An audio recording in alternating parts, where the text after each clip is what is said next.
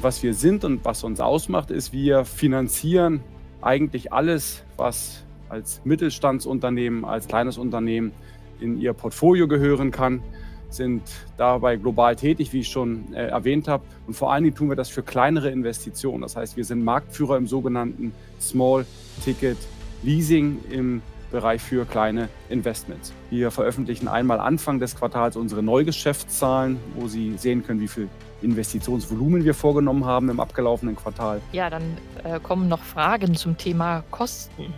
Und zwar, inwieweit Grenke äh, die Kostenführerschaft wieder anstrebt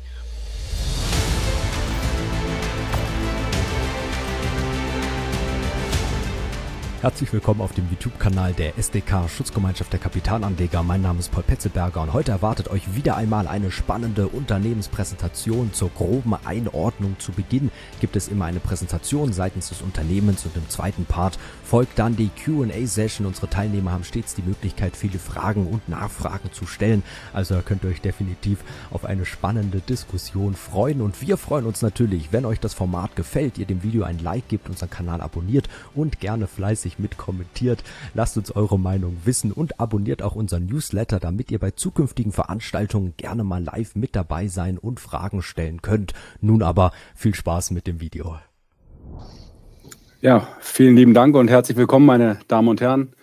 Und lieber Kollege von der STK, jetzt haben Sie mir meinen obligatorischen Fußballvergleich schon vorweggenommen. Von daher werde ich die nächsten 20, 30 Minuten versuchen, ohne auszukommen. Ja, meine Damen und Herren, ich bin selber etwas überrascht, positiv überrascht auf der einen Seite, dass wir als Kränke das äh, einzige Unternehmen scheinbar in Deutschland sind, was dieses Format nutzt. Ähm, und zeitgleich äh, auch etwas überrascht darüber, dass das andere nicht tun, weil wir achten das als zentral wichtig, mit Aktionärinnen und Aktionären in Verbindung zu treten, mit Investorinnen und Investoren, auch mit Ihnen als Privatinvestoren. Und von daher möchte ich mich vorab schon dafür bedanken, dass Sie uns zuhören, weil das ein Privileg ist für uns als Unternehmen, dass man uns zuhört, unsere Geschichte hört, was machen wir und wir stellen uns nachher gern Ihren Fragen und hören Ihnen auch zu. Ähm, das ist ganz wichtig, äh, Fondsmanager wie auch Privatanlegerinnen und Anleger. Beginnen möchten wir mit einer Vorstellung von Grenke. Wir wollen Ihnen Grenke näher bringen und vor allen Dingen das näher bringen, was wir tun, was wir regelmäßig äh, machen bei Grenke. Beginnen wollen wir mit einem ganz kleinen Überblick über äh, die Grenke AG, über Grenke. Wir sind ein weltweit agierendes Unternehmen, was wir später noch sehen werden. Wir sehen hier unser Stammhaus im beschaulichen Baden-Baden, am Stadtrand von Baden-Baden äh, sozusagen. Und hier wurde Grenke auch 1978 gegründet. Wir sind 2000 an die Börse gegangen und zwischenzeitlich im SDAX gelistet. Und gegründet wurde das Unternehmen von Wolfgang Grenke, seinerzeit unser Gründer, unser Firmengründer. Die Familie Grenke ist bis heute unser größter Aktionär in der Familiengesellschaft und das Unternehmen trägt unverändert den Namen Grenke. Und was wir sind und was uns ausmacht, ist, wir finanzieren eigentlich alles, was als Mittelstandsunternehmen, als kleines Unternehmen in ihr Portfolio gehören kann, sind dabei global tätig, wie ich schon äh, erwähnt habe. Und vor allen Dingen tun wir das für kleinere Investitionen. Das heißt, wir sind Marktführer im sogenannten Small Ticket Leasing im Bereich für kleine Investments. Und das Ganze tun wir in über 30 Ländern und in über 100 Standorten. Und die Kernfrage, die ich immer etwas ähm, provozierend stelle, wenn ich vor Leuten spreche, die uns vielleicht nicht kennen, das sind meistens zwei. Äh, zum einen, ähm, kennen Sie Gränke? Und zum zweiten, haben Sie schon einmal etwas geleast oder haben Sie in Ihrem Unternehmen schon einmal etwas geleast oder wissen Sie davon?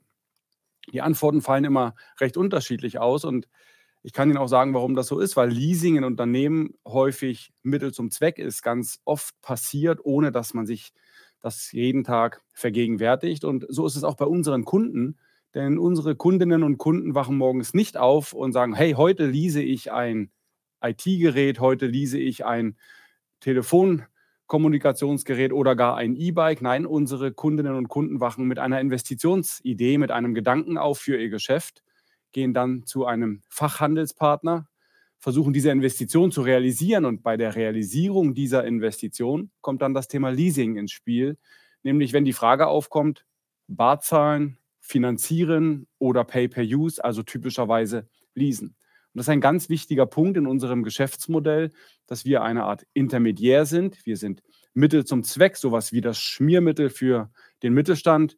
bei der Realisierung von Investitionen. Und das tun wir jeden Tag, das äh, tun wir tausendfach im gesamten Jahr mit einem Neugeschäft von mittlerweile über zwei Milliarden Euro. Und nächstes Jahr wollen wir die drei Milliarden knacken. Das heißt, wir investieren bei Grenke über zwei Milliarden Euro dieses Jahr in Objekte, die vom Mittelstand weltweit dann genutzt werden. Also Investitionen für den Mittelstand. Und was das so ist, das sehen Sie auf dieser Folie. Das können Sie sich vorstellen, wenn Sie einen neuen Mitarbeiter einstellen, eine Mitarbeiterin rekrutieren, expandieren, dann stellt sich für Sie natürlich die Frage, womit, mit welchen Werkzeugen, mit welchen Tools soll die Kollegin, der Kollege arbeiten. IT, ganz klassisch, das Notebook, der Arbeitsplatz, auch das Büroequipment, das kann vom Schreibtisch bis zum Bürostuhl reichen. Kommunikationsgeräte, unerlässlich in der heutigen Zeit, waren es aber früher auch schon. Und auch Drucker und Kopierer gehören unverändert zu klassischen Objekten von Grenke. Das heißt, alles um das Büroequipment drumherum, können Sie sich vorstellen, ist bei uns leasbar, können Unternehmerinnen und Unternehmer bei Grenke leasen. Wichtig, es sollte immer ein kleiner Investitionsbedarf sein, weil das unsere Kernkompetenz ist. Aber es geht weit darüber hinaus. Wir finanzieren nicht nur den Büroalltag, sondern auch Dinge, die Anreiz schaffen für Mitarbeitende in KMUs. Wir finanzieren eben auch Investitionen in Mitarbeitende von KMUs, beispielsweise E-Bikes. E-Bikes oder Jobrad, Businessrat, gibt es verschiedene Formen, werden immer wichtiger in unserer Gesellschaft, immer wichtiger auch für unser Portfolio. Mittlerweile haben wir fast 20 Prozent im Neugeschäft von der Anzahl der Verträge über E-Bikes finanziert. Und hier ist es so, dass das jeweilige Unternehmen, also Ihr Arbeitgeber, Ihre Arbeitgeberin beispielsweise einen Rahmenvertrag mit uns abschließt und Sie als Mitarbeiterin, Mitarbeiter können dann ein E-Bike, ein Fahrrad über den Fahrradhändler ihres Vertrauens, sofern er an dem Programm mitmacht, beziehen. Und das Ganze erfolgt dann in der Abrechnung über eine Gehaltsumwandlung, über die Lohn- und Gehaltsabrechnung. Und das Unternehmen zahlt die entsprechende Leasingrate an uns als Leasinggeber. Und damit fördern wir die Bindung von Mitarbeiterinnen und Mitarbeitern bei KMUs. Wir fördern auch Mobilität, grüne Mobilität und damit auch ein Stück weit die Energiewende. Und wir können damit auch einen Beitrag leisten, nicht nur zur Investition, sondern auch zu einer grüneren Unternehmung zu grüneren Unternehmen in Gänze. Des Weiteren haben wir auch verschiedenartige Branchen bei uns im Portfolio. Also Bürokommunikation und IT ist nahezu in jedem Unternehmen, in jeder Branche relevant. Aber hier als Beispiel auch die Medizinbranche und damit Medizintechnik ist ein wichtiger Baustein unserer Objekte, die wir kaufen und Ärztinnen und Ärzten oder auch Krankenhäusern zur Verfügung stellen zur Nutzung. Hier auch ganz klassisch der Pay-per-Use-Gedanke, nicht etwas besitzen, nicht zwingend das Eigentum an einem Objekt zu haben, sondern das Objekt arbeiten zu lassen, am Patienten zu nutzen, an der Patientin und dann Pay-per-Use zu bezahlen. Und dieses Beispiel der Medizintechnik ist für uns ganz entscheidend, wie sich Kränke immer wieder evolutionär entwickelt. Wir sind vor einigen Jahren in diesen Medizintechnikbereich stärker eingestiegen, um uns diese Branche, aber auch diese Objekte zu erschließen. Und mit dieser Branche kommen natürlich Medizintechnikgeräte wie der Zahnarztstuhl, den wir hier zum Beispiel sehen, kleinere Ultraschallgeräte in unser Portfolio. Aber genauso gut kommt der Kopierer, kommt der PC, kommt die Büroausstattung, die jede Praxis hat, zurück zu uns, weshalb Medizintechnik weit mehr ist als Medizintechnik, nämlich die gesamte Medizinbranche, die eben auch in Digitalisierung und IT investiert, investieren muss und auch in die grüne Transformation. Und damit sind wir bei einer nächsten Objektkategorie, die für uns sehr neu ist, sich aber weiter stark entwickeln wird. Das ist alles um die Energiewende, das ist alles um die grüne Transformation, hier vor allen Dingen autarke Energiegewinnung. Wir sehen hier eine Photovoltaikanlage beziehungsweise die Paneele dazu, die für Unternehmerinnen und Unternehmer zunehmend wichtig werden. Auch das ist bei uns leasbar. Auch Wallboxen, Ladestationen für Elektrofahrzeuge erfreuen sich zunehmender Beliebtheit und werden immer wieder geleast, also nicht gekauft, sondern tatsächlich über Leasing finanziert. Und hier sehen wir, welch breites Spektrum Leasing bieten kann, von der klassischen IT- und Bürokommunikation das ist das, was Grenke groß gemacht hat, wo wir ursprünglich herkommen. Deswegen hießen wir früher auch Small Ticket IT Leasing Company, so haben wir uns selbst genannt. Mittlerweile steht Small Ticket Leasing und eigentlich Small Ticket Investment für KMUs im Vordergrund. Und ich habe die Branchen schon angesprochen, das sehen wir auf dieser Folie 10, meine Damen und Herren, dass wir nicht nur eine unheimlich hohe Objektvielfalt haben, sondern auch eine unheimliche Vielfalt an Unternehmerinnen und Unternehmern, an KMUs und damit Branchen. Über den ganzen Globus verteilt sind wir in diversen Branchen tätig. Wir schließen keine Branche aus. Jede Branche, die investieren muss, jede Branche, die investiert in Objekte, die wir finanzieren wollen und finanzieren können, also die kleinen Investments, die dann auch während der Grundmietzeit, also der normalen Vertrags-, Leasing-Vertragslaufzeit eine Vollamortisation erreichen können, sind bei uns denkbar. Vor allen Dingen der Handel, aber auch die Produktion. Hier sind auch kleinere Werkzeuge, kleinere Maschinen denkbar. In der wissenschaftlichen und technischen Dienstleistung mit Laborapparaturen immer wieder. Die klassische Dienstleistung zählt dazu, wie aber auch das Baugewerbe, die Medizintechnik, die wir eben schon hatten, oder auch der Tourismus. Und vielleicht haben Sie sich die Zahl von der vorhergehenden Folie äh, gemerkt, beziehungsweise es war zwei vorhergehende. Dort waren es 3,9 Prozent Medizintechnik. Das ist der Objektanteil. Und wir sehen hier mit 7,6 Prozent, das ist der Anteil der Medizinbranche an unserem Neugeschäft. Und da sehen Sie genau den Unterschied, dass die Medizinbranche mehr liest, mehr über Kränke mietet als Medizintechnik. Es ist eben auch die Bürokommunikation ein nicht unwesentlicher Teil. Das heißt, fast die Hälfte aus der Medizinbranche sind klassische, technische und IT-gestützte Objekte. Das ist die Vielfalt, in der wir uns bewegen, was die Objekte, die Sie bei uns leasen können, die wir täglich erwerben und zur Verfügung stellen, die Vielfalt unserer Kunden, der, der Landschaft, äh, die wir anbieten. Und diese Vielfalt drückt sich auch in verschiedenen Kennzahlen aus, die wir hier in einer etwas anderen Sichtweise auf Grenke, auf unser Unternehmen mal mitgebracht haben.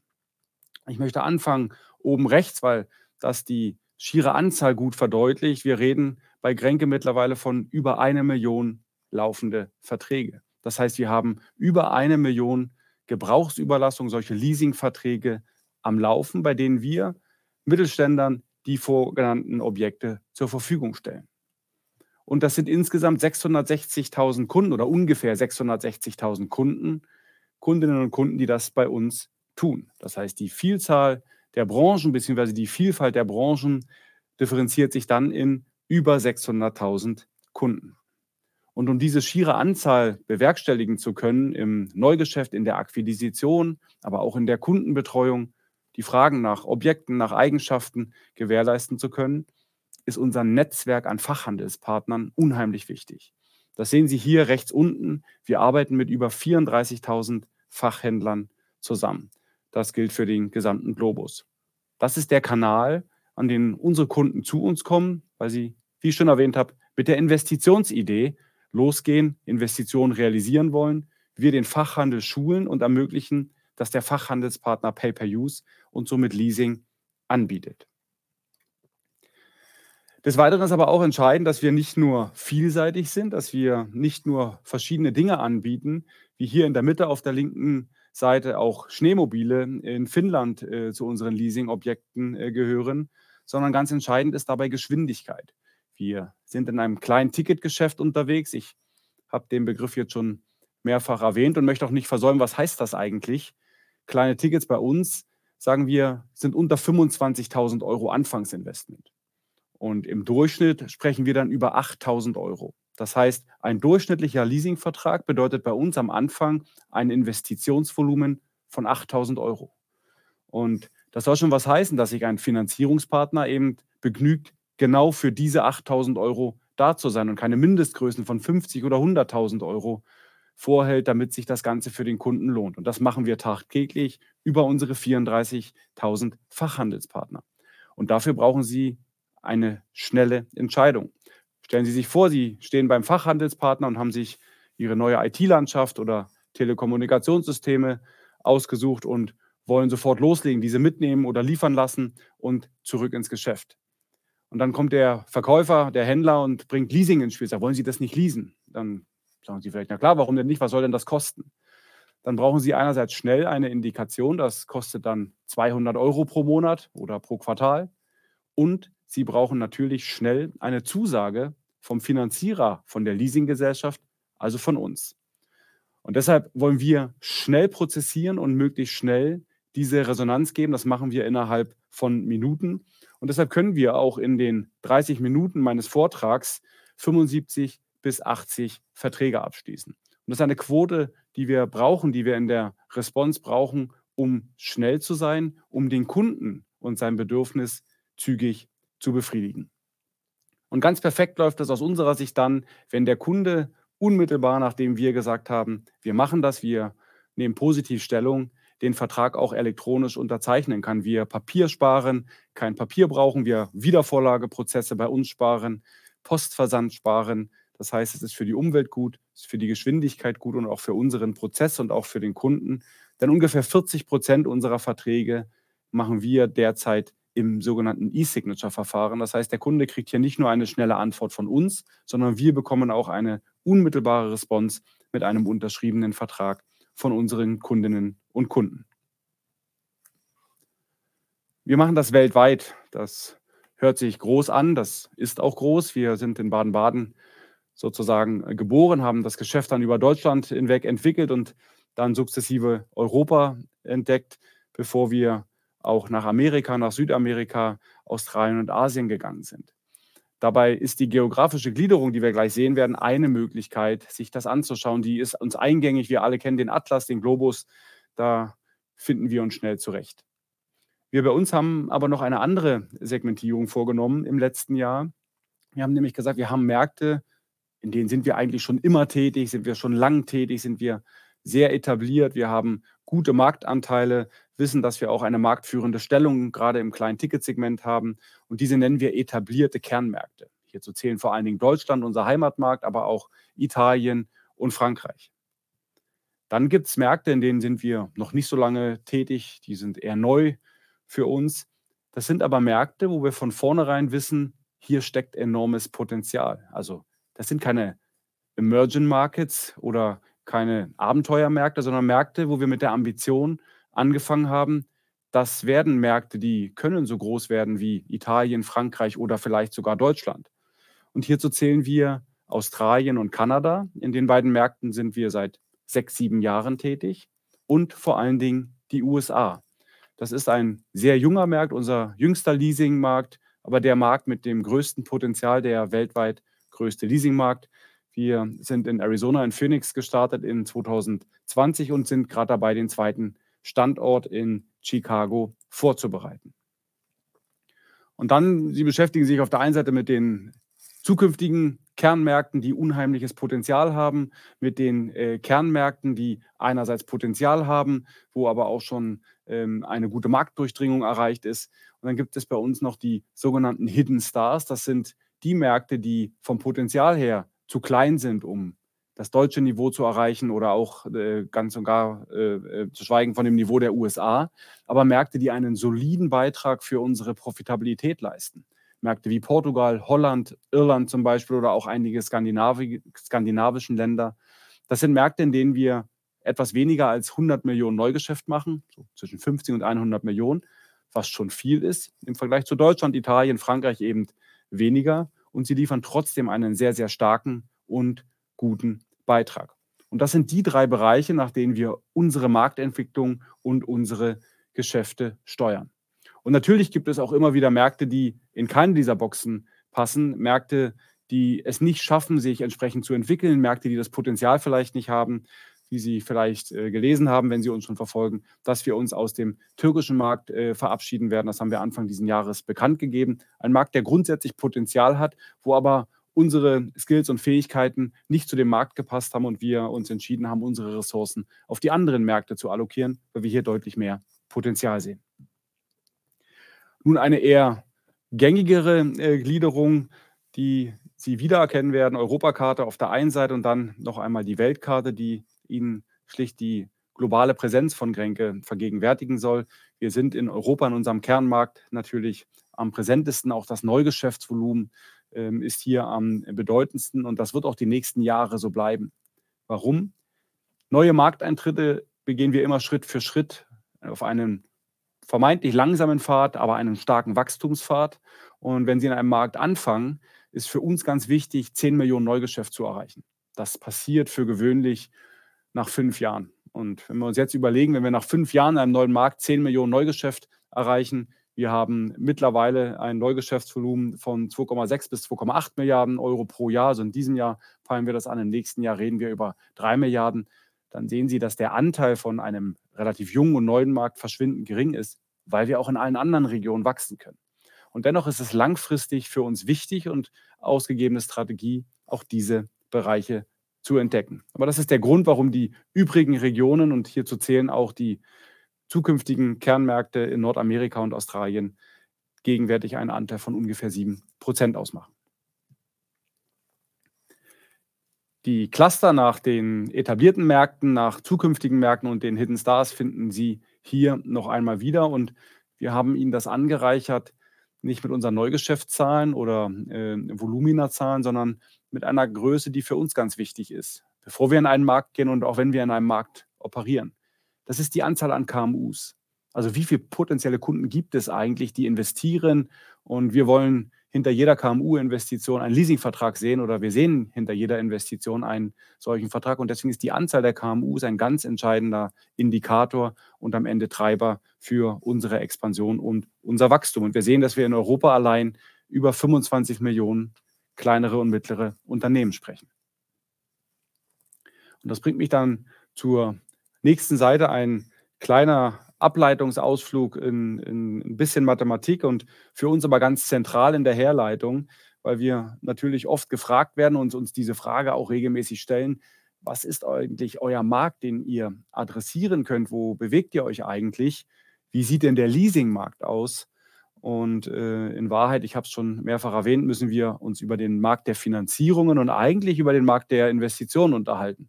Und deswegen soll Ausgangspunkt auch die Anzahl der KMUs sein, nämlich die 25 Millionen KMUs hier auf der linken Seite.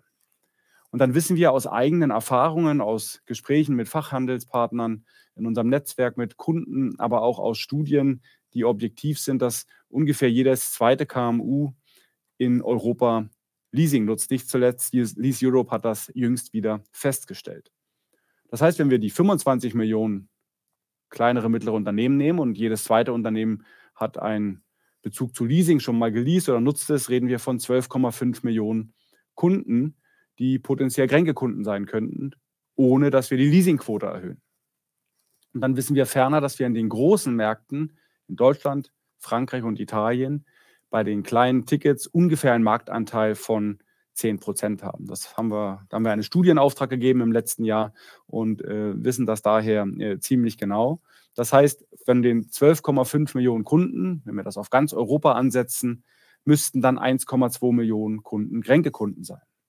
Und wir sprechen derzeit über ungefähr 660.000 Kunden, wie ich anfangs ausführte. Das heißt, allein in Europa, in unseren existierenden Kernmärkten, in unserem europäischen Heimatmarkt sozusagen, verfügen wir noch ein, über ein unfassbares Potenzial, ohne dass die Leasingquote sich verändert. Und Leasing ist gerade im Trend.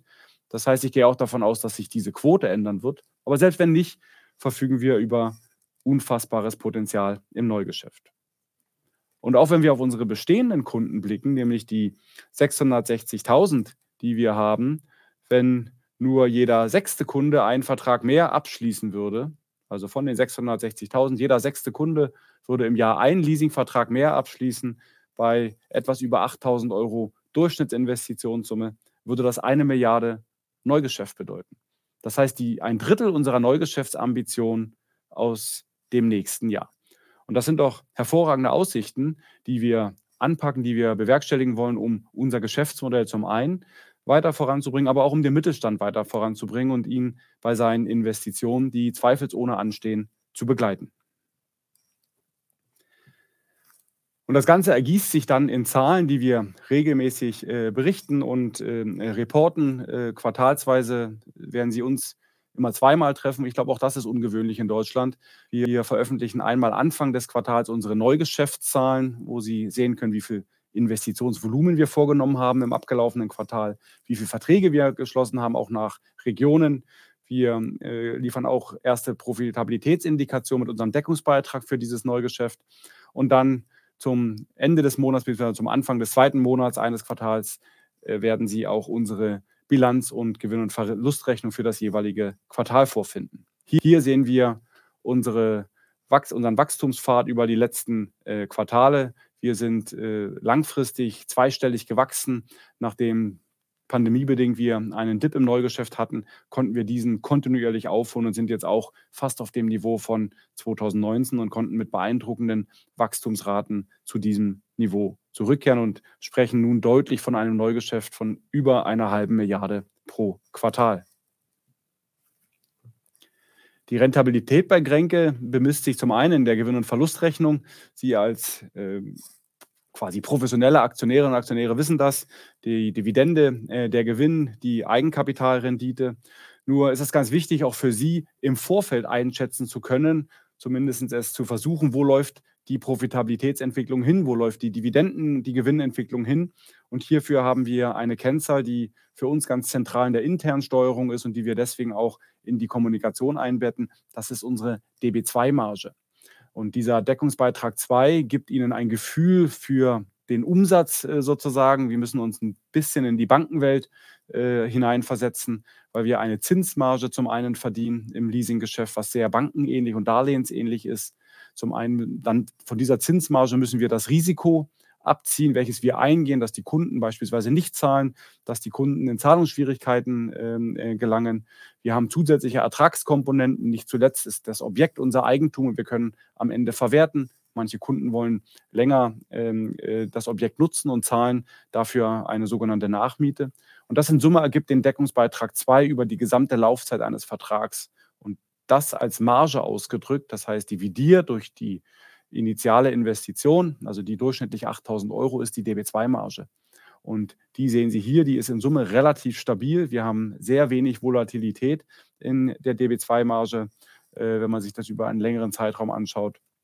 Unsere Zielmarge liegt bei um die 17 Prozent. Und das ist momentan sehr ambitioniert, weil in dieser Marge nicht nur die Risikokosten bereits enthalten sind, sondern auch die Zinsaufwendung.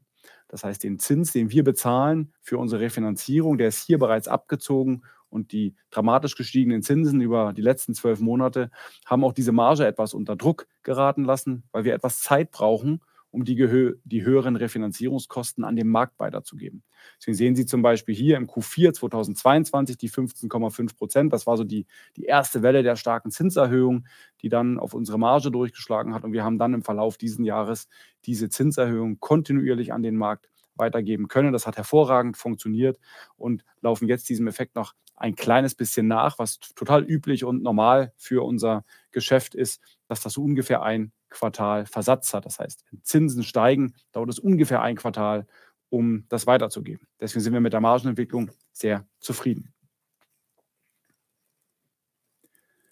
Eine weitere wichtige Kennzahl für uns und für Sie zum Abschätzen, wo geht die Reise mit Kränke hin, ist das Bestandsgeschäft, ist das Bestandsvolumen, nicht nur die Anzahl der Kunden, sondern wie sieht das Ganze denn in der Bilanz aus? Und unsere Bilanz wird determiniert durch die Leasingforderung. Das ist der Dominator in unserer Bilanz auf der Aktivseite.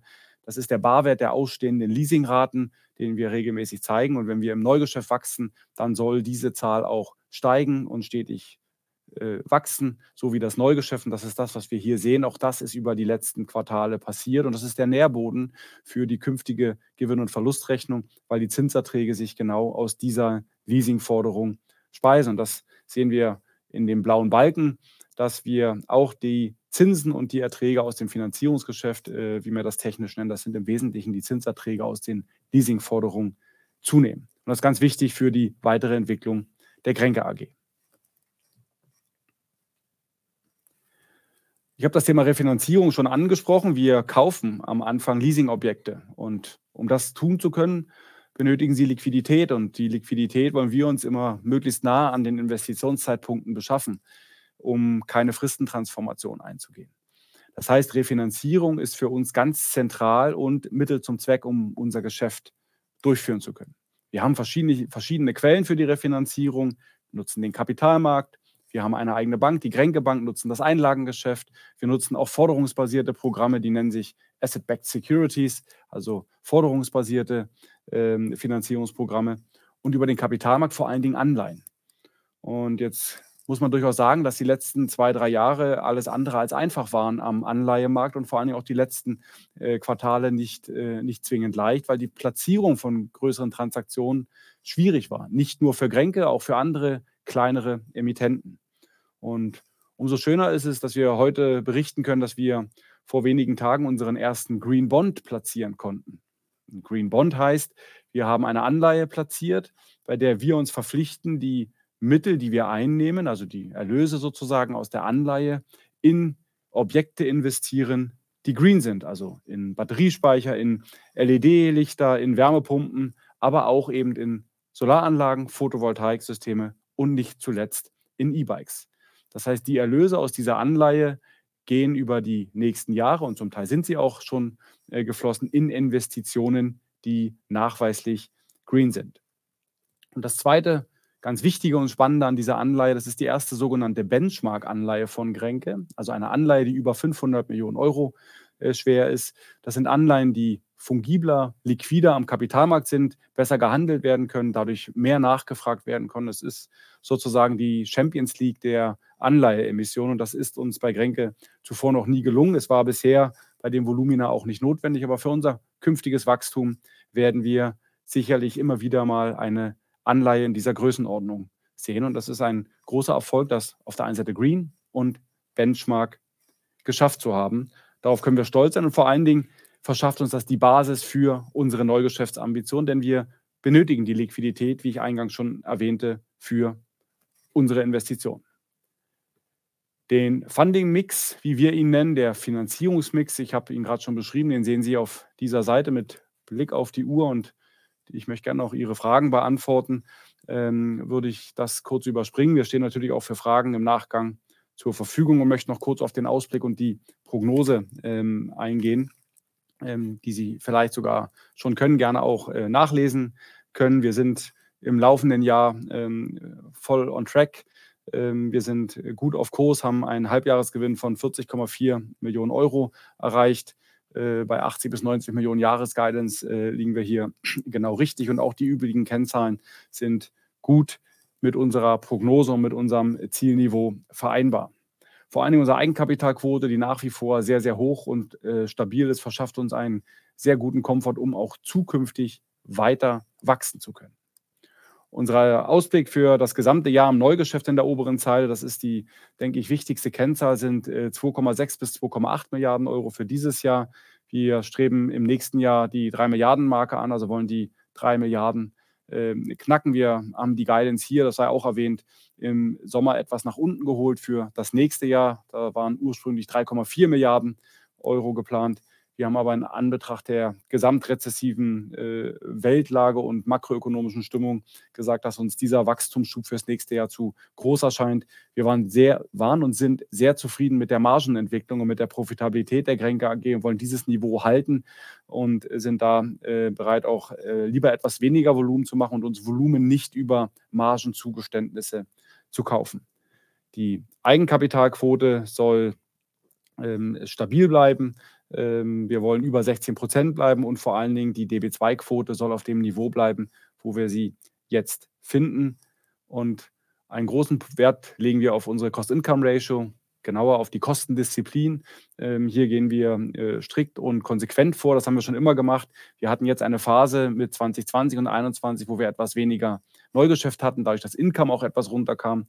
Dieses etwas niedrigere Income und etwas höhere Kosten führen dazu, dass unsere Cost-Income-Ratio aktuell mit 58,3 etwas höher liegt, als wir das gerne hätten. Und hier werden wir in den nächsten Quartalen und haben damit natürlich längst begonnen daran arbeiten, dass diese Cost-Income-Ratio sich wieder Richtung 50 bewegt. Das ist erklärtes Ziel und das wird einerseits über Kostendisziplin zu erreichen sein und andererseits aber auch über gestiegenes Income. Ja, unsere Ziele auf einen Blick im äh, groben zusammengefasst. Hier noch einmal, wir wollen unseren Wachstumspfad nicht nur weiter beschreiten und weitergehen, sondern wollen das stärken, wir wollen das ausbauen. Wir haben eine, ein profitables Geschäftsmodell ähm, und hier geht es darum, das Talent dazu auf die Straße zu bringen. Und nicht zuletzt mit dem Green Bond haben wir eine gute Substanz, um diese Investitionen auch durchzuführen.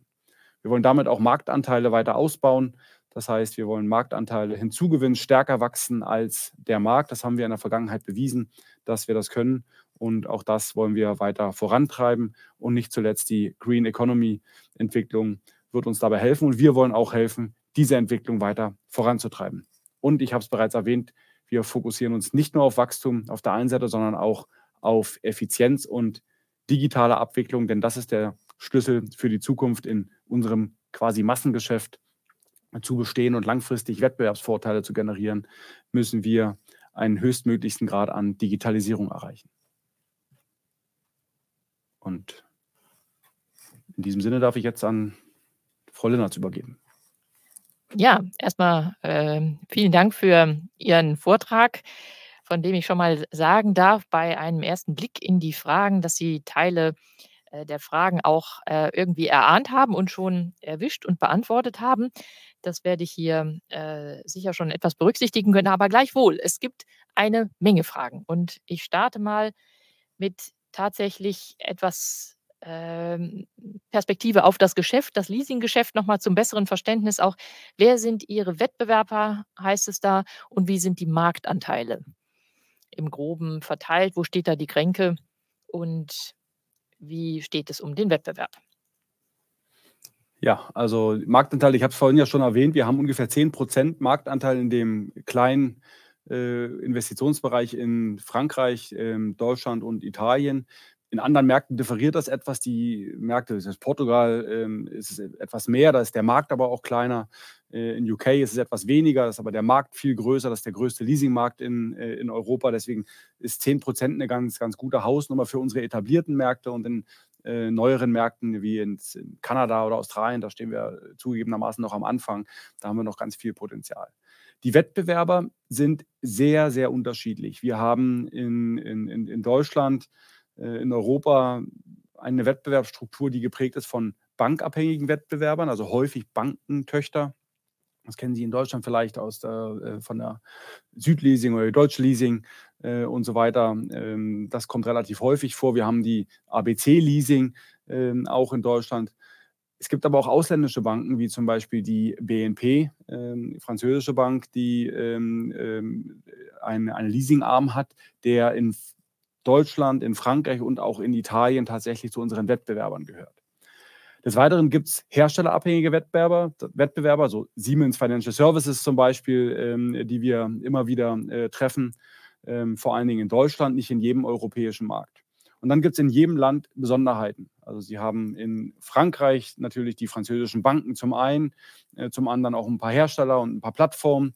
In Italien sind einige Banken ähm, äh, sehr, sehr stark. In Deutschland haben sie wiederum die Genossenschaftsbanken und vor allem von den Sparkassen äh, den Wettbewerb sehr, sehr stark.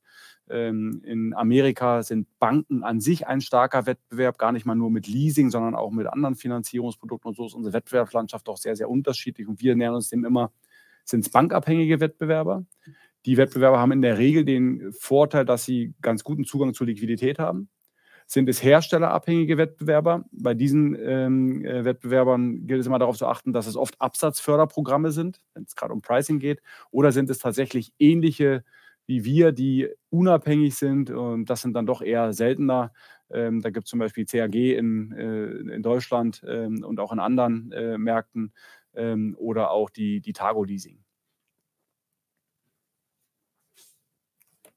Ja, vielen Dank. Dann kommen wir auch zu einem großen äh, Thema, nämlich dem Bond und auch das Thema Refinanzierung allgemein, nämlich erstmal zur Frage der Konditionen. Und da ist die Frage, ist der Bond tatsächlich bei dem Zinssatz, den wir hm, entrichten müssen, äh, tatsächlich aus unserer Sicht attraktiver als die Festgelder, die wir deutlich günstiger eigentlich zur Refinanzierung nutzen könnten? Also allgemeine Einschätzung auch der Refi-Mittel.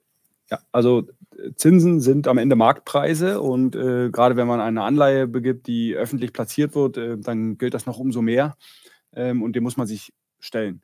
Die, äh, die Frage ist nicht mit Ja und nicht mit Nein zu beantworten, weil einerseits sind Festgelder heute günstiger. Wir liegen da um die 4% für vergleichbare Laufzeiten. Ähm, ob man für 4% allerdings äh, 500 Millionen einsammeln kann, das, das steht auf einem anderen Blatt Papier, das müsste man sich anschauen. Vielleicht wären fünf nötig, vielleicht viereinhalb.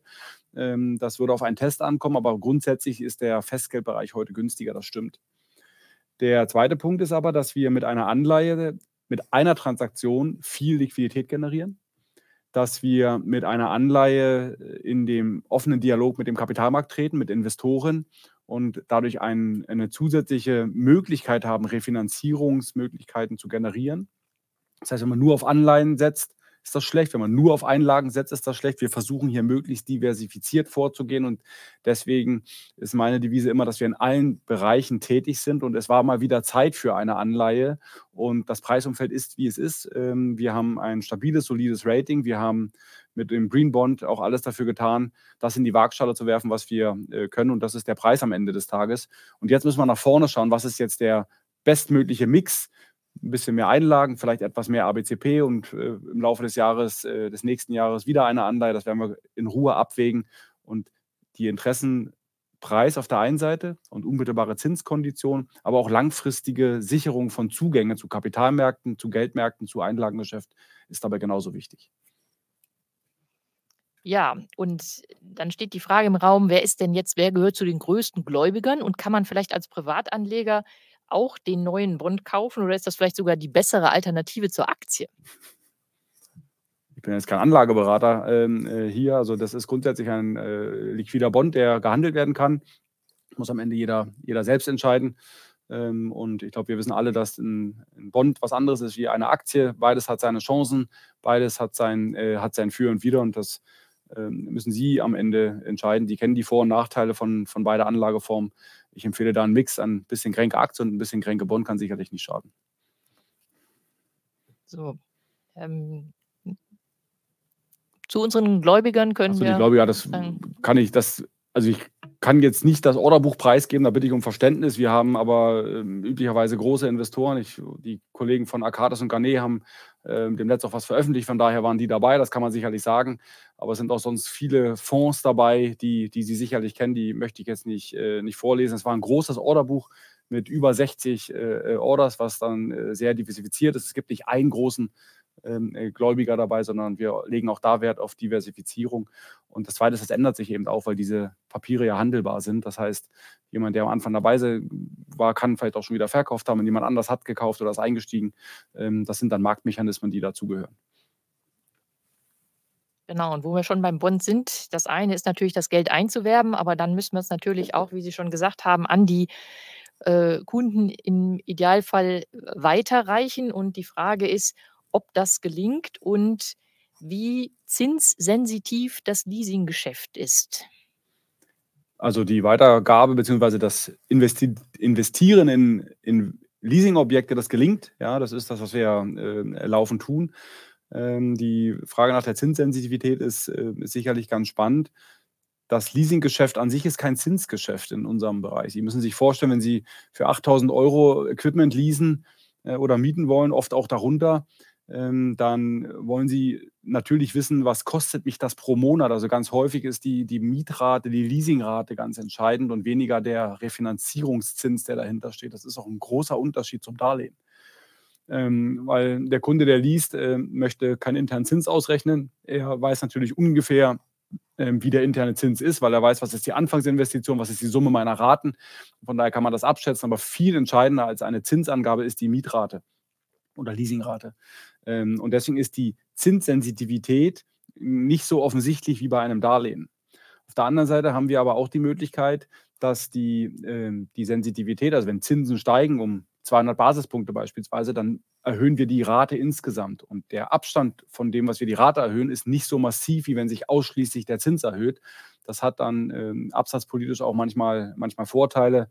Und von daher würde ich sagen, insgesamt ist das Geschäft eher weniger zinssensitiv, ist aber ein bisschen zinsträger. Das heißt, dieses Quartal, was wir brauchen, um die Konditionen weiterzugeben, liegt eben daran, weil die, dieser Zins nicht so offensichtlich ist für viele Unternehmerinnen und Unternehmer, was gar nicht schlimm ist. Dadurch braucht es diese Konditionsanpassung, ähm, die etwas dauert und ansonsten ist es äh, absolut üblich und möglich, das weiterzugeben mit Maß und Vernunft. Also wir wollen die Zinsen weitergeben, die wir auch mehr an Refinanzierungskosten haben, nicht mehr und nicht weniger. Prima, vielen Dank. Damit komme ich auch zur letzten Frage aus dem Themenkreis bislang, nämlich äh, was die Bank betrifft. Haben wir irgendwelche Restriktionen dahingehend, dass die Bank vielleicht äh, ihr Volumen an Festgeldern auch noch aufstocken könnte? Sie haben immer Restriktionen, wenn sie reguliert sind. Sie müssen natürlich die Regularien und den äh, Regulator äh, äh, berücksichtigen. Man muss das einhalten. Wir müssen Eigenkapital kennziffern, ähm, einhalten. Wir haben den Einlagensicherungsverband, in dem wir Mitglied sind, die auch regelmäßig Prüfungen durchführen, auch immer durchgeführt haben. Von daher gibt es, wenn Sie so wollen, eine Reihe von äh, Restriktionen. Wir wollen die Bank als Bestandteil unseres Fundings weiterentwickeln. Die Bank soll mit dem Konzern mitwachsen. Das haben wir in der Vergangenheit auch schon getan. Wir sind jetzt bei so um die 30 Prozent äh, Anteil der Bank, wenn man nur auf die Refinanzierungsseite schaut. Ähm, das kann in Zukunft vielleicht mal etwas mehr, mal etwas weniger sein. Das hängt ein bisschen vom Marktumfeld äh, äh, ab. Und das Level, was wir gegenwärtig haben, das ist für uns gesund, das ist für uns gut. Wenn der Konzern weiter wächst, dann soll auch die Bank mitwachsen und die Dinge, die wir dafür tun müssen, die wir dafür bereitstellen müssen, ob das Eigenkapital ist, ob das andere Formen der Struktur sind, ob das regelmäßige Gespräche mit den Institutionen sind, das haben wir schon immer gemacht und das werden wir auch weiter fortführen. Gut, bevor wir uns gleich den Themen auch der äh, Guidance und dem Neugeschäft widmen, eine IT-Frage. Die dreht sich um das Thema Cloud und was heißt eigentlich mehr Cloud für die Grinke? Mehr Anwendungen sind jetzt in der Cloud. Was heißt das für die Grinke? Ähm, ich versuche es äh, mal relativ einfach und plastisch zu beschreiben in der Vergangenheit und das, bis heute, wir sind ja gerade dabei, das zu migrieren, haben wir bei Grenke Rechenzentren unterhalten. Also große Räume, die gekühlt werden, wo Server stehen, auf denen unsere Rechenleistungen sozusagen äh, geschehen sind, passiert sind. Da laufen unsere Programme, unsere Daten und so weiter.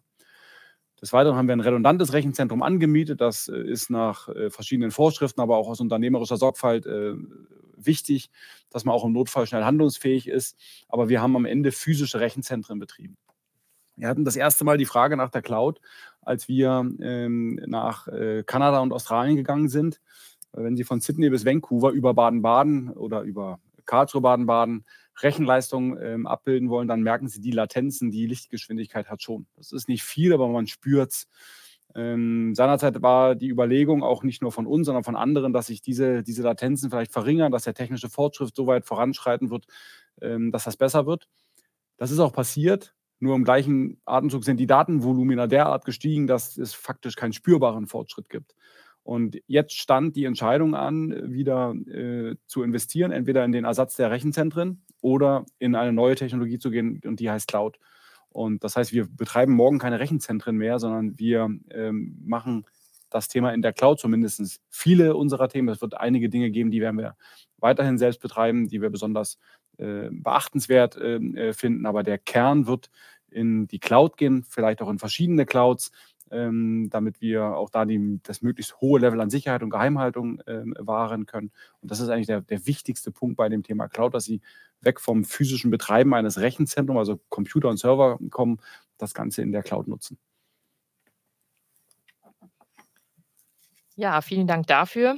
Dann kommen wir jetzt zu dem, was einer der ähm, Zuhörer genannt hat, Big Picture. Und dazu wirklich die große Frage, Herr Dr. Hirsch, was ist das Big Picture für die Grenke, wenn wir nach vorne schauen, wenn wir sagen, wir haben hier eine Guidance, die Sie uns schon vorgestellt haben, wie wollen wir das erreichen hinsichtlich des Neugeschäfts und ähm, was sehen Sie nicht nur zum Thema Neugeschäft, sondern auch zum Thema Return on Equity? Das sind viele Fragen. Ähm, das äh, Big Picture äh, würde ich unterschreiben wollen, dass wir unsere Marktchancen nutzen und ausbauen. Wir, ich habe es vorhin gesagt, wir haben das Talent dazu, wir haben die, die Marktmöglichkeiten dazu, auch in den, im schwierigen makroökonomischen Umfeld. Es gibt genug Mittelstandsinvestitionen, die faktisch Leasing wollen und es vielleicht noch nicht wissen. Und das zu wecken, darum geht es. Ähm, und dafür müssen wir unsere Digitalisierung weiter vorantreiben. Äh, Leasing äh, muss so einfach sein wie Online-Shopping. Ähm, das habe ich äh, schon einmal gesagt, dazu stehe ich auch. es muss für den Kunden wenig spürbar sein und sinnvoll. Ähm, dann wird der Kunde das auch tun. Dann nimmt er genau diese Dienstleistung in Anspruch und sagt, ich möchte nicht kaufen, ich möchte leasen, möchte streamen, wie wir das alle tun heutzutage. genau so ist das bei Investitionsrealisierung wichtig. Das spart Ressourcen und spart Zeit und äh, kein Kunde soll sich mit langen Kreditverhandlungen plagen müssen, wenn es um 5000 Euro Investment geht. Das ist so mein Anspruch und daran arbeiten wir bei Grenke in verschiedenen Ländern und da muss man dazu sagen, in verschiedenen Marktstadien, in denen wir sind. Das haben wir vorhin an den Märkten gesehen. Ähm, die Guidance erreichen äh, wollen wir das, was ich gerade schilderte, geht weit über die Guidance hinaus. Das ist eine Big Picture, langfristige Perspektive und die Guidance erreichen wir, indem wir genau das tun, indem wir heute regelmäßig mit Fachhandelspartnern äh, sprechen, regelmäßig neue Fachhandelspartner gewinnen, aber auch zunehmend Kunden direkt leasen lassen. Also dass Kunden direkt über uns einen Leasingvertrag abschließen können, wir den Kunden mit einem Leasingvertrag oder einer Genehmigung zum Fachhandel schicken. Und nicht darauf warten, dass der Kunde beim Fachhandel aufschlägt und investieren möchte, sondern dass wir dem Kunden sagen, wenn du investieren möchtest, dann kannst du damit zum Fachhandel gehen und das Leasing ist schon so gut wie sicher. Es geht dann nur noch darum, was es sein soll. Das sind viele Maßnahmen, die wir marketingtechnisch ähm, ähm, am Laufen haben, in Abhängigkeit vom Marktstadium ähm, und auch von den technischen Möglichkeiten und natürlich am Ende in Abhängigkeit vom Kundenbedürfnis, weil der Kunde wird am Ende entscheiden, ob er künftig auch noch zu einem Fachhändler geht, ob er den Fachhandelsshop online aufsucht und wir dort den Grenke Pay Button brauchen oder den Miete 24 Button, der bereits in einigen Fachhandelsshops etabliert ist, oder ob der Kunde künftig erst sagt, ich möchte leasen und dann die Investition tatsächlich realisiert. Und beim Return on Equity, ähm, das ist so ähnlich wie mit der Cost-Income-Ratio, das ist eine Resultante. Wir wollen unseren Umsatz steigern über unser Neugeschäft, wir werden damit unser Income steigern. Ähm, und äh, Umsatz und Income sollen in den nächsten Jahren auch stärker steigen als die Kosten und damit wird automatisch das Return on Equity äh, steigen. Und für das Return on Equity sei auch gesagt, dass wir gegenwärtig ein sehr hohe, eine sehr hohe Eigenkapitalquote haben, die natürlich die Kennzahl optisch drücken, wir dieses Eigenkapital aber benötigen, um weiter zu wachsen. Ja, ja, dann äh, kommen noch Fragen zum Thema Kosten. Und zwar, inwieweit Grenke äh, die Kostenführerschaft wieder anstrebt und ob es aktuell Maßnahmen gibt, um die Cost-Income-Ratio, die wir ja CIR abkürzen, ob die Cost-Income-Ratio wieder auf ein normales Niveau zu bringen. Ja, also wir wollen die Kostenführerschaft äh, für uns beanspruchen. Ähm, wenn man sich die Mühe mal macht und die Transaktionskosten, also die Kosten pro Vertrag, äh, sich anschaut, wird man lange suchen müssen, um einen Finanzdienstleister oder eine Bank zu finden, die mit diesen Größenordnungen operieren kann, aber gerne auch die Kosten pro Kunde. Ähm, das kann sich schon sehen lassen und ist dennoch nicht genug. Wir haben ein anderes Ambitionsniveau. Ähm, das ist so und wir wollen die äh, Potenziale, die in unserem Geschäftsmodell liegen, hier nutzen. Und natürlich gibt es Maßnahmen, die gibt es fortlaufend, ähm, dass wir zum einen Kosten regelmäßig überprüfen, äh, vor allen Dingen auch Sachkosten regelmäßig überprüfen, äh, was davon noch notwendig ist. Dinge, die man mal eingespielt, eingeschliffen haben. Manche Dinge kommen durch Digitalisierung auch in ein anderes Blickfeld. Äh, heutzutage müssen morgen nicht mehr so getan werden, wie es gestern getan wurde. Von daher sind laufende Überprüfungen, laufende Einsparungen tatsächlich Bestandteil und ähm, das machen wir gerade bei uns in unserer gesamten Führungsmannschaft, nicht nur im Headquarter, sondern, ähm, sondern weltweit. Das zweite schauen wir uns regelmäßig Standorte an. Wir schauen uns äh, regelmäßig unsere Standorte an im Leasinggeschäft, ähm, auch in den anderen Segmenten ähm, und versuchen natürlich auch landesspezifische Besonderheiten rauszuarbeiten und an landesspezifischen Themen ähm, zu arbeiten, weil die Cost-Income-Ratio, die wir am Ende sehen, ist ja immer eine aggregierte Konzernzahl und in Wahrheit stecken dahinter über 30 Länder, über 100 Standorte und die Wahrheit ist, wie immer bei über 100 Standorten, ähm, gibt es links und rechts von der Verteilungskurve ein paar und genau die richtigen dort anzupacken, das äh, machen wir gerade. Und beim Thema Cost-Income-Ratio ist mir eins wichtig. Wir haben die Kosten im Blick. Wir sind extrem diszipliniert und strikt bei dem Thema. Wir müssen aber auch das Income beachten, weil die Cost-Income-Ratio sagt eben auch etwas über das Verhältnis von Kosten zu Income aus. Und das Income ist durch die, den Neugeschäftsdip aus der Pandemie äh, runtergekommen. Das wird in den nächsten Quartalen wieder steigen. Ähm, das bringt die Natur der Sache einfach mit sich. Wir haben jetzt gestiegene Zinsen, die wir zeitversetzt aber weitergeben können. Das ist äh, ganz zentral. Und von daher muss man bei dieser Kennzahl genau hinschauen und nicht nur in die eine Richtung abbiegen, die ist wichtig, sondern auch die andere, nämlich die Entwicklung des Incomes genau im Blick behalten. So, und dann haben wir natürlich hier im Aktionärsforum auch den Aktienkurs als Fragethema. Und da ist das Thema Vertrauen tatsächlich die Frage, warum vertraut der Markt der Gränke so wenig, wie es der aktuelle Kurs ausdrückt? Und äh, kommt vielleicht auch ein Rückkauf in Betracht, ein Aktienrückkauf? Ja, ähm, das ist natürlich eine Frage, die uns äh, auch beschäftigt und bewegt, vor allen Dingen, wenn äh, man unsere Aktie sich anschaut und die Marktkapitalisierung unterhalb des Eigenkapitals notiert. Wir sind da 10, 15 Prozent äh, deutlich drunter. Dann ähm, ist das äh, nicht jeden Tag einfach und wir sehen natürlich die Bewertung auch anders. Ähm, und wir weisen ja auch ein Embedded Value aus. Das heißt, neben dem Bucheigenkapital den Wert, der in unserem Leasing-Portfolio ähm, noch steckt, weil wir im Leasing eben nicht den Fair Value bilanzieren, sondern eine sowas ähnliches wie eine fortgeführte Anschaffungskosten bei den Leasingforderungen und der hohe interne Zins, der in unseren Leasingforderungen im wahrsten Sinne des Wortes im positiven Sinne schlummert, erst über die Zeit ähm, offenbart wird. Deswegen ist der, das Bucheigenkapital plus der Embedded Value eigentlich der substanziell richtige Wert aus meiner Sicht. Und dem hinzurechnen müsste man eigentlich das Wachstumspotenzial, was in der Grenke AG steckt und die Themen, die ich heute analysiert habe. Es ist eine Frage von Vertrauen. Vertrauen braucht Zeit. Wir sind dabei, dieses Vertrauen aufzubauen in solchen Formaten wie heute. Wir sprechen mit vielen anderen Investoren, mit institutionellen Investoren, sind viel auf Roadshow IR-seitig und sind bestrebt, unsere Kommunikation über das, was wir tun, was wir erreicht haben, regelmäßig zu verbessern. Und das ist das, was wir, was wir tun wollen und tun können. Zum Thema Aktienrückkauf, ähm, das ist ein ganz zentrales Thema. Die Frage, die stellen Sie sich regelmäßig ähm, in der Situation, in der wir in den letzten Jahren waren, weil wir eine sehr hohe Eigenkapitalquote haben und Sie da natürlich sich regelmäßig fragen, ist das nicht ein, gutes Momentum, um, um so etwas zu tun? Ähm, und äh, die Frage bewerten wir auch äh, gegenwärtig äh, wieder. Ich kann aber leisten, dass das Gesamt Umfeld, was wir beachten müssen, nicht einfach ist für uns. Zum einen stehen Vorstand und Aufsichtsrat äh, tausendprozentig hinter der Grenke AG. Äh, wir glauben nicht nur an unsere Story, sondern sind äh, uns sicher, dass wir über die nächsten Jahre das Potenzial auf die Straße bringen und das wird sich dann auch im Aktienkurs widerspiegeln. Das heißt, die Frage stellt sich für uns überhaupt nicht, ob es nicht sinnvoll wäre, diese Aktie jetzt zu kaufen.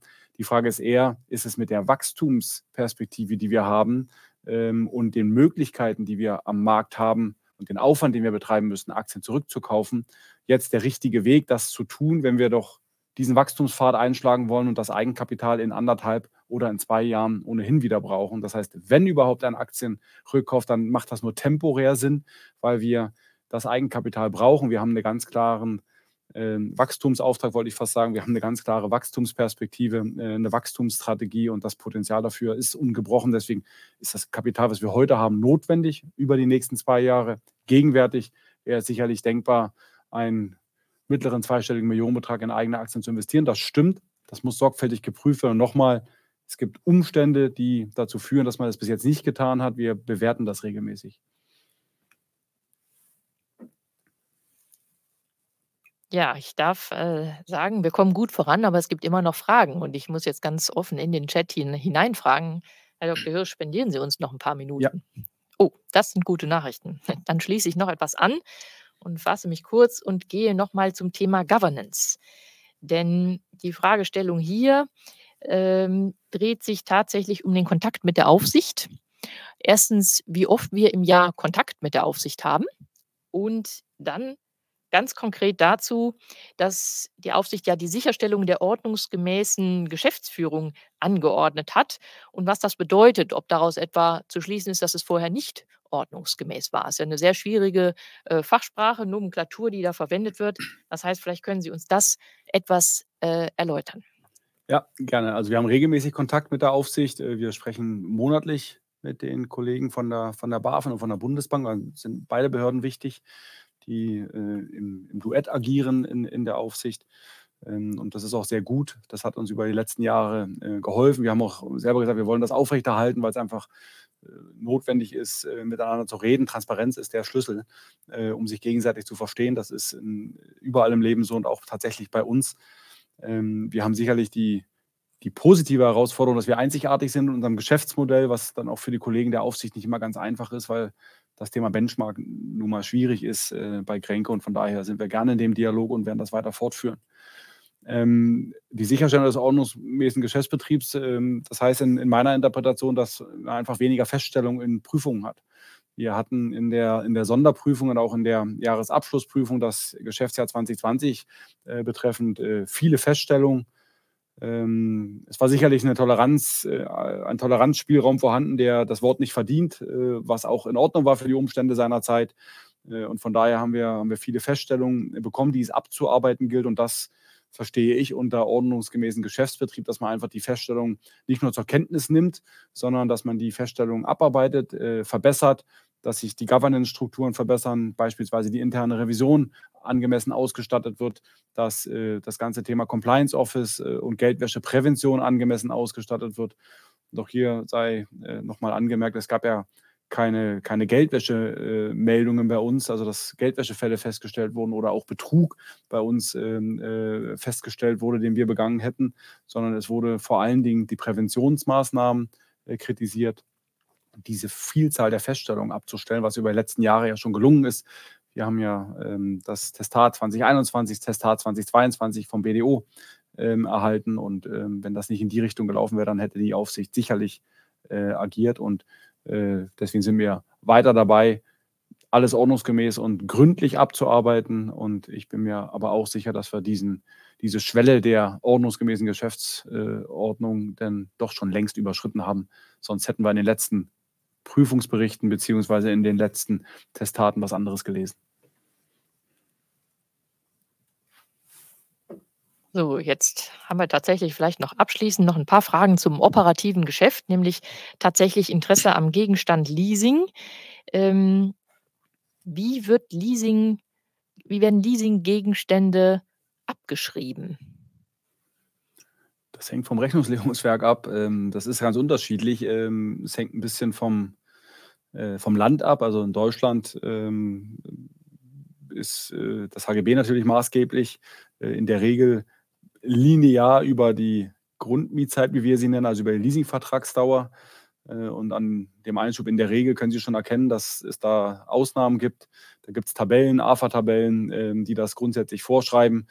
Das heißt, wir versuchen aber die betriebsgewöhnliche Nutzungsdauer, wie das heißt, also ein Notebook beispielsweise ist in der Regel drei Jahre nutzbar und deswegen ist die häufigste Leasingvertragslaufzeit bei einem Notebook auch drei Jahre und dann wird das normalerweise linear abgeschrieben. Sie können das auch mal degressiv abschreiben, da gibt es ein paar Wahlmethoden, die unter Umständen steuerlich äh, interessant sein können. Auch davon wird Gebrauch gemacht, aber in der Regel linear über die Leasing-Vertragslaufzeit. Und das passiert, wenn es dazu kommt, bei uns. Also wir sind die Gesellschaft, die die Leasingobjekte kauft. Wir, es ist in unserem Eigentum. Wir verwalten diese Objekte sozusagen. Ähm, und von daher ist es zumindest in Deutschland so, dass wir diese Objekte kaufen, bilanzieren und abschreiben. Das sehen Sie dann auch im Einzelabschluss der Kränke AG. Gut, und wenn es jetzt irgendwie zu einem Ausfall äh, kommen sollte, so die Frage jetzt speziell für Unternehmen, kleinere und mittlere Unternehmen in den USA. Äh, wie sehen wir das? Wie sehen wir das Geschäft in den USA hinsichtlich Ausfallquoten oder Wachstumschancen? Wie ist das Stimmungsbild in den USA für KMU? Denn das ist ja schließlich eines äh, unserer großen Ziele, einer unserer Wachstumsmärkte. Ja das Bild in den USA ist äh, sehr vergleichbar mit allen anderen Märkten, wo wir mal gestartet sind, weil wir, ich habe es ja erwähnt, wir sind 2020 gestartet. Das war ein sehr schwieriges Jahr durch die Pandemie. Wir haben jetzt eigentlich das erste vernünftige Geschäftsjahr in den USA, also im Sinne keine großen externen äh, Faktoren. Ähm, und warum sage ich das? Es geht darum, Erfahrungen zu sammeln. Sie müssen in unserem Geschäft immer anfangen. Sie gehen mit einer Art Starter-Kit äh, in der Bonitätsbeurteilung äh, los ähm, da machen sie die ersten Verträge ähm, über die Fachhändler ähm, und haben so ein, so ein Grundscoring. Und dieses System versuchen sie dann über die Jahre immer weiter zu verfeinern. Also wenn die ersten Schadensfälle kommen und sie sehen, ich habe doch gedacht, das ist eine sehr gute Bonität, dann führt irgendwas dazu, dass die Erkenntnis reift, okay, das war vielleicht doch nicht so. Ähm, und das wird dann immer feiner. Und deswegen auch diese, diese fünf Jahre und diese 10 Millionen Neugeschäft. 10 Millionen Neugeschäft bei uns, das sind dann 1000 Verträge. Das ist eine ganz gute statistische Grundgesamtheit. Wenn die mal durchgelaufen sind, dann haben Sie eigentlich eine ganz gute erste statistische Basis, ähm, auf der man ähm, Scoring-Modelle, Risikomodelle verfeinern kann. Unsere Erfahrung ist, dass die, die, das Verhalten der Kunden recht ähnlich ist. Sie haben Länder mit einem etwas größeren Grundrisiko, Südeuropa zum Beispiel, Länder wie die Schweiz oder auch die Skandinavier, die etwas, ein etwas niedrigeres Grundrisiko haben, so wie auch die Deutschen. Ähm, die USA würde ich da eher in der Mitte ansiedeln, äh, auch für den KMU-Sektor und für uns eben nochmal wichtig, die Erfahrungen zu sammeln, unsere eigene Datenbasis aufzubauen, damit wir das tun können, was wir überall tun, nämlich die Auskunfteidaten, die wir ziehen. In Deutschland wäre das die Krefo, im Privatkundenbereich ist das die Schufa. Die reichern wir an mit unseren eigenen Erfahrungen, unseren eigenen Daten und im Idealzustand haben wir dann eine 50-50 äh, Gewichtung von externen Daten und von unseren eigenen Daten und das bringt genau die Würze in unser Risikomanagement, dass wir dann nämlich eine bessere Trendschärfe hinbekommen, um unser Geschäft zu machen, wie das vielleicht andere können. Ja, können ist ein gutes Stichwort. Ich glaube, der eine oder andere kann jetzt fast bei uns anfangen, so gut wie Sie das erklären. Vielen Dank. Wir haben vielleicht nicht jede einzelne Frage, ähm, im in dem Call hier beantworten können, aber doch sehr viele. Dafür vielen Dank, sodass ich mich jetzt, äh, tatsächlich wieder an, ja, die SDK, an den Herrn Schmidt wende und sage erstmal unsererseits vielen Dank, ähm, und Sie haben das Wort. Ja, vielen Dank, Frau Linnertz. Äh, erstmal an Sie für die Fragenmoderation äh, und gleich auch die Aussage, dass Sie die nächsten Tage, also nicht mehr heute Abend, aber die nächsten Tage auch für Rückfragen und weitere Fragen noch zur Verfügung stehen. Äh, vielen Dank an Sie, Herr Hirsch. Ich fand's, ich bin quasi Neuling bei der Krönke. Ich fand es super spannend. Ich fand auch die Qualität der Fragen des Publikums sehr gut. Äh, wir haben die Cost-Income-Ratio, wir haben die Finanzierung, wir haben die Konjunktur abgedeckt. Das war also wirklich das Feld, was gerade im Moment aktuell ist, äh, dabei abgedeckt. Also vielen Dank an die Zuschauer für die gute Qualität. Ähm, und äh, von meiner Sicht, dass Sie ja Fußballfragen oder Fußballvergleiche lieben, also ich sehe den Ball jetzt in Ihrem Spielfeld machen Sie was draus, äh, ein bisschen Glück dabei, dass vielleicht die Konjunktur nicht abschmiert und dann äh, ein paar erfolgreiche Tore. Das wünschen wir uns dann alle äh, als Anleger und, und äh, dass Sie, wenn es Neuigkeiten gibt, wieder bei uns äh, zu Gast sind, um das dann mit den Kleinanlegern, mit den Privataktionären zu besprechen. Vielen Dank an Sie alle, äh, vielen Dank an die Zuschauer und bis zum nächsten Mal.